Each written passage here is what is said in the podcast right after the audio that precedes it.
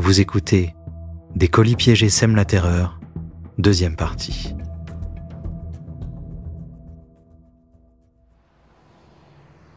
La recherche d'indices mena les détectives à aller voir les détaillants qui vendaient les amorces utilisées dans les bombes. Ils se rendirent chez un détaillant d'armes du nom de Shooting Iron à Griffin, en Georgie.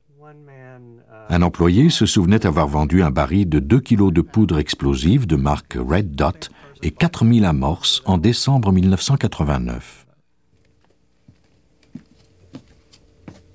L'importance de la commande l'avait surpris. On avait utilisé 3200 amorces pour fabriquer les bombes de décembre et elles étaient bien remplies de poudre Red Dot. On montra plusieurs photos de suspects ou commis qui reconnut Moody. Les enquêteurs pressentaient qu'ils étaient sur la bonne voie. Le 10 juillet 1990, Leroy Moody fut arrêté et mis en prison. La police arrêta également son épouse, Susan, pour complicité, mais elle fut remise en liberté sous caution. Mais quel était son motif? Leroy Moody était connu pour ses requêtes extravagantes auprès de la justice.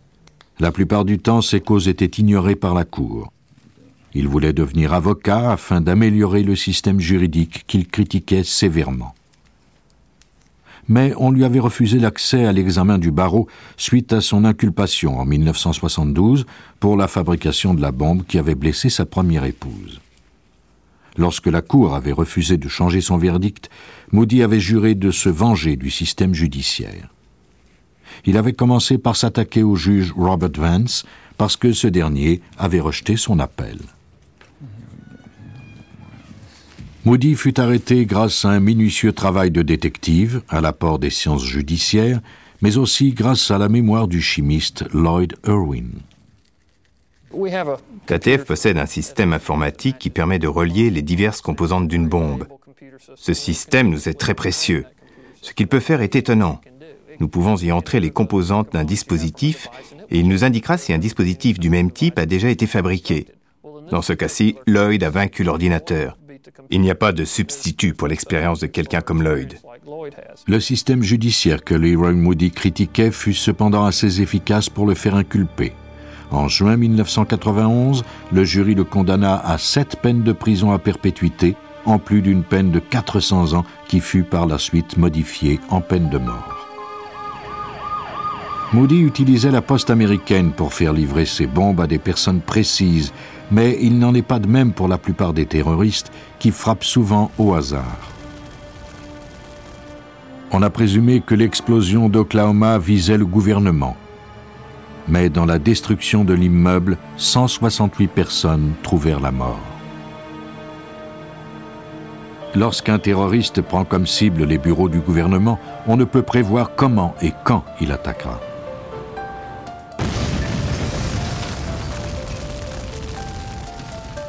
Dans la nuit du 22 février 1990, les pompiers de Los Angeles reçurent un appel de routine par lequel on les alertait qu'un pick-up était en feu tout près de la caserne. Ils découvrirent par la suite qu'il ne s'agissait pas d'un feu ordinaire. Le pick-up était garé devant un immeuble à bureaux et contenait cinq barils ainsi qu'une grande quantité de tuyaux, tous dirigés vers l'immeuble. Les tuyaux étaient en fait des mortiers improvisés destinés à projeter des bombes tuyaux.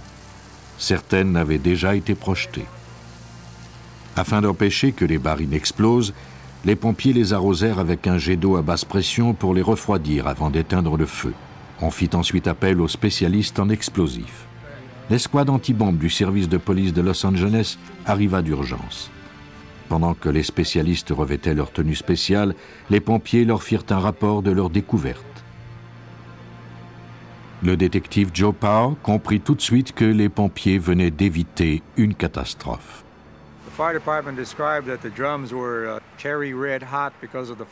Les pompiers m'ont dit que les barils étaient chauffés à blanc et qu'ils avaient éteint le feu avec leurs boyaux habituels. Les pompiers ont eu de la chance qu'il n'y ait pas eu de détonation au moment de cette opération. La principale préoccupation de Power était de s'assurer qu'il n'y avait pas d'autres bombes ou d'autres pièges. Il inspecta le cinquième étage de l'immeuble où des fenêtres avaient été brisées par le tir des mortiers. Les bombes s'étaient logées dans les bureaux de l'impôt situés au cinquième étage. Heureusement, les dommages étaient minimes. Accompagné de son adjoint, il s'approcha ensuite prudemment du véhicule. Il leur fallait découvrir s'il était piégé. Leur priorité était d'abord d'assurer la sécurité publique. Une fois le secteur évacué, nous avons prélevé des échantillons de chaque baril. Nous les avons d'abord visuellement examinés, puis expédiés au laboratoire pour déterminer leur composition chimique. Les tests établirent que la substance à l'intérieur des barils était de l'ampho, un mélange très instable composé de nitrate d'ammonium et de diesel. Le véhicule contenait plus de 800 litres d'ampho. Afin de déterminer la puissance d'une telle quantité de matière explosive, la police de Los Angeles effectua des tests dans le désert de Californie.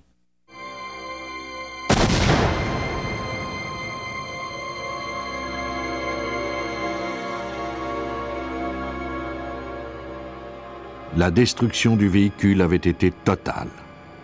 Les débris jonchaient le sol. Tout était méconnaissable.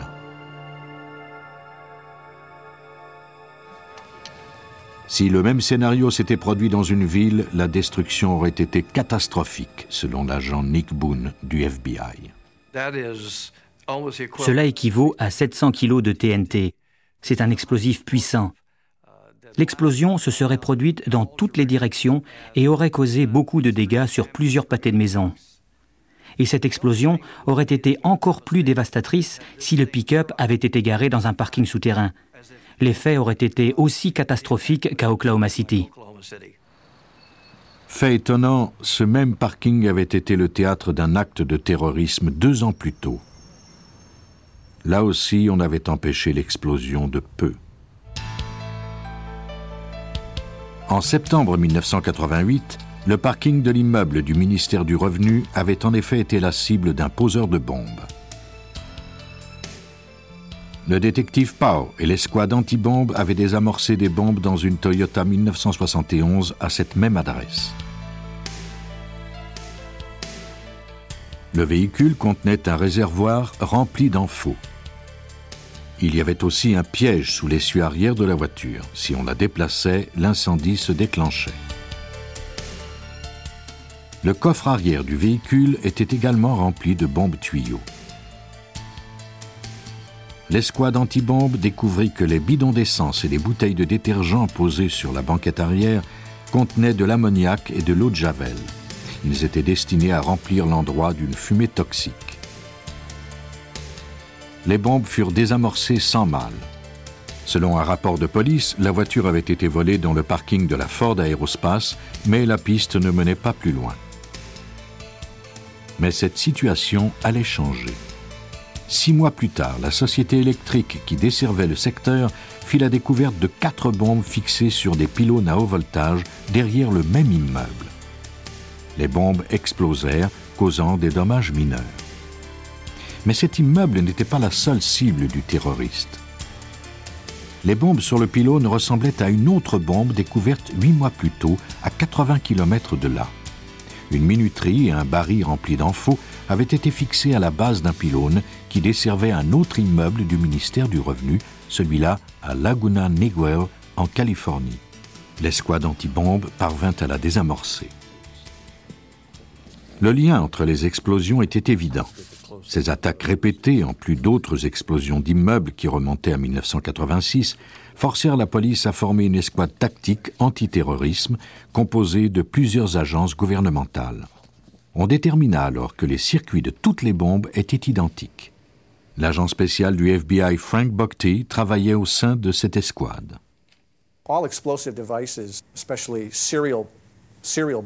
Tous les dispositifs explosifs, en particulier ceux des poseurs de bombes en série, ont une signature ou un type de fabrication qui est propre aux poseurs de bombes. Lors d'une série d'explosions inexpliquées, si nous examinons la façon dont les bombes sont fabriquées, il sera assez facile de déterminer s'il s'agit du travail de la même personne en se basant sur la façon dont la bombe est assemblée. En plus de leur fabrication similaire, toutes les bombes avaient pour cible le ministère du Revenu. Nous avons enquêté dans plusieurs directions à la fois. Il s'agissait de découvrir s'il y avait eu d'autres explosions identiques dans le même secteur et s'il y avait des suspects. Nous avons également enquêté auprès des organisations antigouvernementales, parce que ce type de groupe était plus enclin à s'en prendre aux immeubles du ministère du Revenu. Un indice arriva par le courrier. Il s'agissait de lettres envoyées à un journal ainsi qu'au ministère du Revenu par un groupe contre les impôts qui revendiquait la responsabilité de la bombe du pick-up ainsi que celle de la voiture de 1988. Boone était convaincu de leur authenticité parce qu'elles contenaient des informations au sujet des bombes qui n'avaient jamais été dévoilées publiquement. Les enveloppes avaient été adressées à la main, ce qui fournissait aux enquêteurs un échantillon d'écriture, mais ils ne pouvaient pas encore la comparer à une autre. Un autre indice souleva des questions. Il s'agissait d'une montre à affichage numérique utilisée comme minuterie. Les enquêteurs croyaient que l'homme tentait ainsi de faire étalage de ses connaissances techniques, mais il échoua puisque la sonnerie de la montre n'avait pas été réglée correctement et le dispositif n'avait pas explosé comme prévu. Les circuits de la bombe fournissaient cependant de précieux indices. Plusieurs composantes étaient fabriquées exclusivement pour l'armée et n'étaient pas disponibles sur le marché. Cela indiquait que le terroriste avait des entrées dans l'industrie de la haute technologie. La voiture utilisée lors de l'explosion dans le parking souterrain en 1988, qui avait été volée à la Ford Aerospace, fournissait une piste à Bob Nelson de la police de Los Angeles.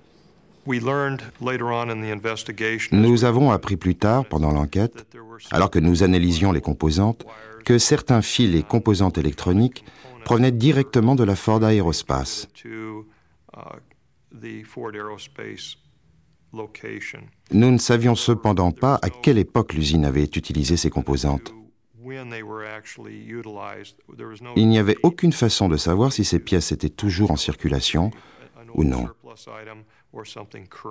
Nelson et Boone étaient convaincus que l'homme travaillait ou avait travaillé pour la Ford Aerospace. Mais cette société compte des milliers d'employés. Les détectives ignoraient comment cibler leurs recherches. Heureusement, grâce à la rapidité d'action des pompiers de Los Angeles, un indice crucial avait été sauvé. Le numéro de série du pick-up de l'explosion de 1990 permit de retracer les derniers propriétaires du véhicule. Monsieur et Madame Orozco l'avaient vendu pour la somme de 500 dollars en décembre 1989. Selon Monsieur Orozco, l'acheteur parlait peu et n'avait posé que quelques questions. Il semblait pressé de partir.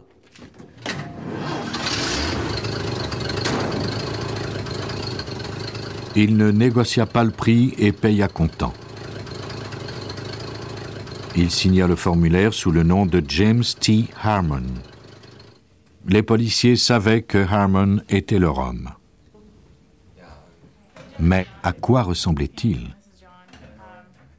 Un artiste légiste muni d'un identikit rencontra les Orozco afin de créer un portrait composite. L'identikit permet de superposer le nez, les yeux et autres caractéristiques faciales. L'artiste créa une image du suspect à partir des souvenirs des témoins.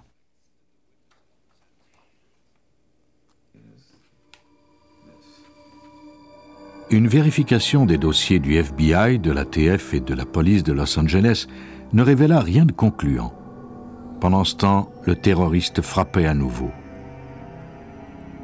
Le matin du 31 mars 1991, le parking et le toit du bureau du ministère du Revenu de Fresno, en Californie, furent le théâtre d'un tir de mortier. Heureusement, personne ne fut blessé. Les 13 missiles avaient été lancés à partir d'un terrain vague où les enquêteurs découvrirent rallonges électriques et filages ainsi que des pages de journaux chiffonnés probablement utilisés comme emballage. Ils découvrirent également le dispositif d'une montre à affichage numérique ainsi que des circuits provenant de l'industrie aérospatiale. l'agent Boone et le détective Nelson étaient convaincus qu'ils avaient affaire au même homme et qu'ils étaient sur le point de découvrir son identité. J'y ai jeté un coup d'œil, j'ai vu plusieurs de nos composantes et j'ai su que c'était le même terroriste. Mais cette fois-ci, il avait commis l'erreur qui ferait avancer notre enquête. Une de ces composantes était une sorte de dissipateur de chaleur. Il s'agit d'une pièce de métal qui disperse tout simplement la chaleur. Cette pièce spécialisée était sans doute fabriquée par la Ford Aerospace. Boone devait trouver plus d'informations, mais toutes les personnes de l'usine n'étaient-elles pas des suspects potentiels?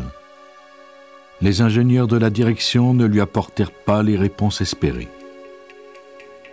Il prit alors le risque de montrer la pièce à l'ingénieur responsable de l'assemblage. Il a pris un couloir, puis un autre. Il a ensuite ouvert une boîte et m'a tendu une pièce identique. Je ne peux vous dire comment je me suis senti à ce moment-là. Ce fut le moment le plus excitant de l'enquête. J'ai également pris conscience que je me tenais là, la pièce entre les mains, et que le terroriste était peut-être là, à quelques pas, à la chaîne d'assemblage, ou que c'était l'un des ingénieurs de l'autre côté du couloir. Nous avons quitté l'endroit le plus rapidement possible. Les numéros de série des pièces avaient été limés mais les composantes portaient une marque de peinture rouge. Cela signifiait qu'elles avaient un défaut de fabrication et qu'elles avaient été mises de côté, ce qui réduisait considérablement le champ des recherches. Seulement 84 de ces pièces avaient été fabriquées. Neuf d'entre elles avaient été retirées de la chaîne de fabrication. Donc, nous avions 4 pièces sur 9 dans le monde entier. Les enquêteurs montrèrent le portrait composite au directeur du laboratoire des normes de qualité d'où provenait le dissipateur de chaleur. Ce dernier ne reconnut pas le visage et déclara ne pas connaître non plus de James Harmon. Qui était cet homme? Les détectives savaient qu'ils étaient sur la bonne voie, mais ils ignoraient toujours l'identité du terroriste. Prévoyait-il une autre attaque? Allait-il frapper bientôt? L'agent Boone et le détective Nelson poursuivaient leur enquête lorsque le directeur du laboratoire les contacta. Après y avoir réfléchi, il lui semblait reconnaître le visage du composite. Il ressemblait à un ingénieur d'un des laboratoires, un homme du nom de Dean Harvey Hicks. Les enquêteurs retournèrent d'urgence à la Ford Aerospace le bureau de Hicks était couvert de caricatures anti-impôts. Son dossier d'employé contenait des échantillons d'écriture qui correspondaient bien à l'écriture sur les enveloppes des lettres qui revendiquaient les attentats. Nous étions à cette étape de l'enquête où Nick Boone et moi-même sommes revenus à la Ford Aerospace et nous avons examiné le dossier d'employé et comparé la photo ainsi que l'écriture. C'est à ce moment-là que nous avons compris que Dean Harvey X était notre suspect. Les agents découvrirent par la suite que le 17 janvier 1990, un homme du nom de James T. Harmon avait acheté à la coopérative agricole d'Orange County 320 kg d'engrais à base de nitrate d'ammonium, l'ingrédient principal de l'enfant. James T. Harmon était le nom qui apparaissait aussi sur le formulaire d'achat du pick-up utilisé lors de l'explosion de 1990. L'écriture sur le reçu correspondait bien, elle aussi, à celle de Hicks. On retrouva également des échantillons d'écriture sur le lieu des explosions de Fresno, ce qui prouvait à nouveau la présence de Hicks. Il s'était servi de papier journal pour mesurer la distance de tir de ses mortiers. Agent spécial Nick Boone telle force donnée projetterait à telle distance. Il avait noté tout ça et il s'est ensuite servi de ce papier pour emballer le dispositif qu'il a utilisé à Fresno. Nous avions recueilli cet élément, nous l'avons défroissé et nous avons pu analyser les chiffres. Nous avons même pu confirmer qu'il s'agissait bien de la même écriture. L'agent Boone et le détective Nelson compilaient les indices incriminants. Hicks s'était absenté de son lieu de travail chaque fois qu'une bombe avait été installée. Il avait accès à tous les éléments qui provenaient de la Ford Aerospace et sa description correspondait à l'homme qui avait acheté le pick-up en 1990. Son écriture correspondait à celle des lettres de revendication des attentats. Les détectives ignoraient cependant s'il agissait seul ou non. Avant de l'arrêter, ils le firent surveiller. Nous l'avons fait surveiller en attendant d'obtenir des mandats de perquisition et d'arrestation. Bob Nelson, policier de Los Angeles. Et nous avons enquêté sur son passé pour découvrir s'il avait été déjà impliqué avec d'autres gens. Nous savions qu'il était le type de criminel qui chercherait peut-être à fabriquer de nouveaux dispositifs. Nous avons donc décidé de procéder à son arrestation le lendemain. Hicks fut arrêté le 11 juillet 1991. Il fut conduit à une chambre d'hôtel pour y être interrogé. Il commença à livrer des informations relatives aux explosions. Il appréciait en particulier répondre aux questions techniques que les enquêteurs n'avaient pas pu résoudre.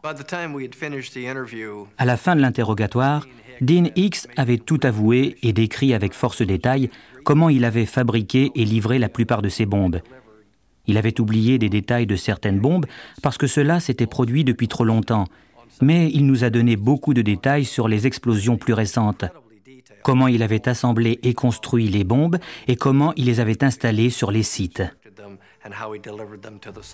Mais aussi intelligent que Hicks ait pu l'être, les enquêteurs Nick Boone et Bob Nelson parvinrent tout de même à le faire arrêter et condamner.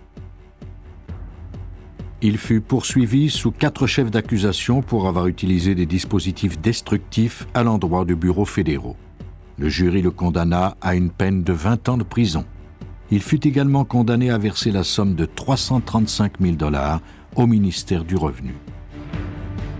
Les crimes de Dean Harvey Hicks et de Leroy Moody ressemblaient à des actes politiques, mais ils n'étaient en fait que des vendettas personnels. Comme tout acte de terrorisme, les actions insensées de ces hommes désespérés n'ont servi à rien. Bien que le terrorisme suscite la fascination du public, il n'en reste pas moins que c'est un crime, au même titre que les autres crimes. Heureusement, leurs auteurs laissent toujours quelques indices. Chaque nouvelle enquête permet aux détectives et aux spécialistes de développer de nouvelles armes pour retrouver ces dangereux criminels.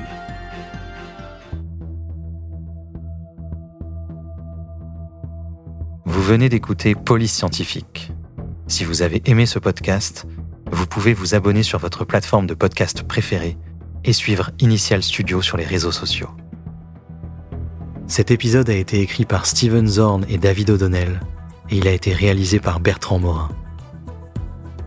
Police Scientifique est un podcast coproduit par Initial Studio et New Dominion Pictures, adapté de la série documentaire audiovisuelle New Detectives, produite par New Dominion Pictures. Production exécutive du podcast, Initial Studio. Production éditoriale, Sarah Koskiewicz et Astrid Verdun, assistée de Sidonie Cotier. Montage, Johanna Lalonde, avec la voix de Benjamin Septemours.